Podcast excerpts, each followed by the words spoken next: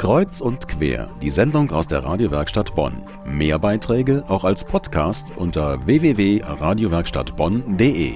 Zwei Welten ist vor allem ein Theaterstück, aufgeführt in den Godesberger Kammerspielen und seit rund drei Monaten bemerkenswert gut besucht. In zwei Welten geht es um das Leben in Bad Godesberg. Dort scheint ein wahrer Kleinkrieg zu herrschen, vor allem zwischen wohlhabenden Gymnasiasten und benachteiligten Migranten, die auf weniger renommierte Schulen gehen. Ist es aber wirklich so schlimm im beschauerlichen Bad Godesberg mit Jugendgangs, Randale und Messerstichereien? Wegen dieser Fragen ist das Theaterstück nicht nur ein Thema für die Abteilung Kultur, daran reiben sich auch Bonner Politiker und viele Bürger sowieso. Daniel Hauser über ein Theaterstück mit reichlich Sprengstoff. Godesberg war früher Badestadt. Bad Godesberg. Godesberg war schon im auslaufenden 19. Jahrhundert ein Sitz für wohlhabende Rentner aus dem Ruhrgebiet, die sich gerne hier niederließen. Godesberg hatte einen hohen Freizeitwert mit dem Rhein, ein recht hübscher, ziemlich ruhiger Ort und die Möglichkeiten, schöne Villen zu bauen. Sieben Schauspieler stehen in einer Reihe am Rand der Bühne, schick gekleidet in Weiß- und Beige-Tönen. Mit einem Potpourri an Erinnerungen erzeugen sie eine Vorstellung davon, wie Bonn-Bad Godesberg einmal war. Ein Kurort eben, viel Grün und zu Zeiten der Bonner Republik auch international, weil hier viele Botschaften standen. Aber diese Zeiten sind eben vorbei. Diplomatenkinder gibt es kaum noch. Die ganze Stadt Bad Godesberg macht einen weniger gepflegten Eindruck als früher. Bad Godesberg hat nach dem Wegzug der Bundesregierung einen gewissen sozialen und wirtschaftlichen Niedergang erfahren. Als der Stadtteil für repräsentative Zwecke nicht mehr gebraucht wurde, wurde er vernachlässigt. Dadurch sind manche Straßenzüge zu einer Art Ghetto verkommen, wo ausschließlich Migrantenfamilien leben.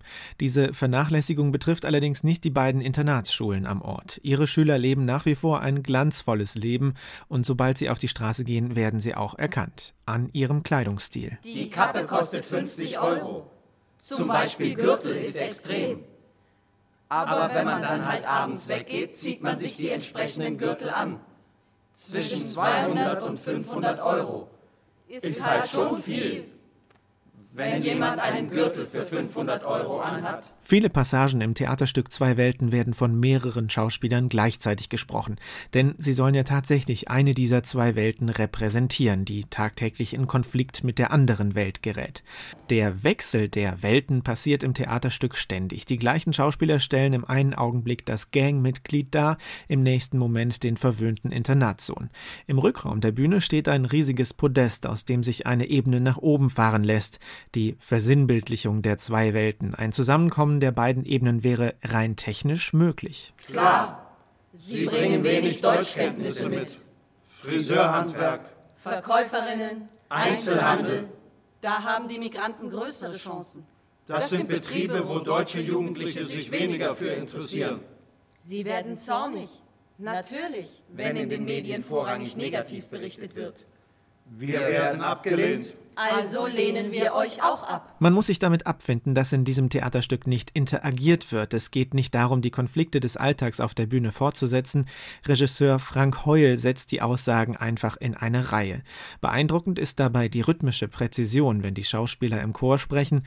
Besonders berührend sind dann aber die Solovorträge über die utopischen Zukunftsträume eines Migrantenmädchens, über die doppelte Diskriminierung eines arabischstämmigen Jugendlichen an seinem Gymnasium und bei der Gang auf der Straße Straße oder auch der Vortrag eines hilflosen Ladenbesitzers, der sich mit den Kunden eines Callshops in der Nachbarschaft rumschlagen muss. Und wenn man sich beschwerte und sagte, Leute, die Fassade ist frisch gestrichen, nimmt mal die Füße darunter. Oh, da ging es aber los. Da wurde das Haus bespuckt. Dann haben sie die Fassade mit Hamburger eingeschmiert.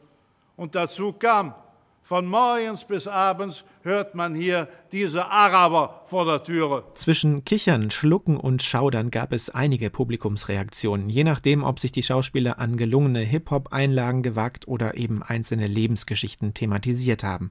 Allerdings waren die zwei Welten nicht nur auf der Bühne zu sehen, sondern auch unter den Zuschauern. Hartgesottene Schulklassen auf der einen Seite, nichtsahnende Theaterabonnenten auf der anderen. Bei uns in Batonev ist halt auch so mit den Ausländergangs dass, dass sie so meinen, die wären was Besseres und so. Die Botschaft war mir nicht so ganz klar, ob es darum ging, mehr auszugrenzen oder mehr zu integrieren, das war mir wirklich nicht klar. Positiv fand ich schon, dass wirklich gut geschauspielert wurde, gerade von den jüngeren Leuten. Und es hatte nachher aber so zunehmend so was Schablonenartiges, fand ich. Und die hat so ein bisschen die Botschaft vermisst. Ich finde es äh, schon sehr interessant.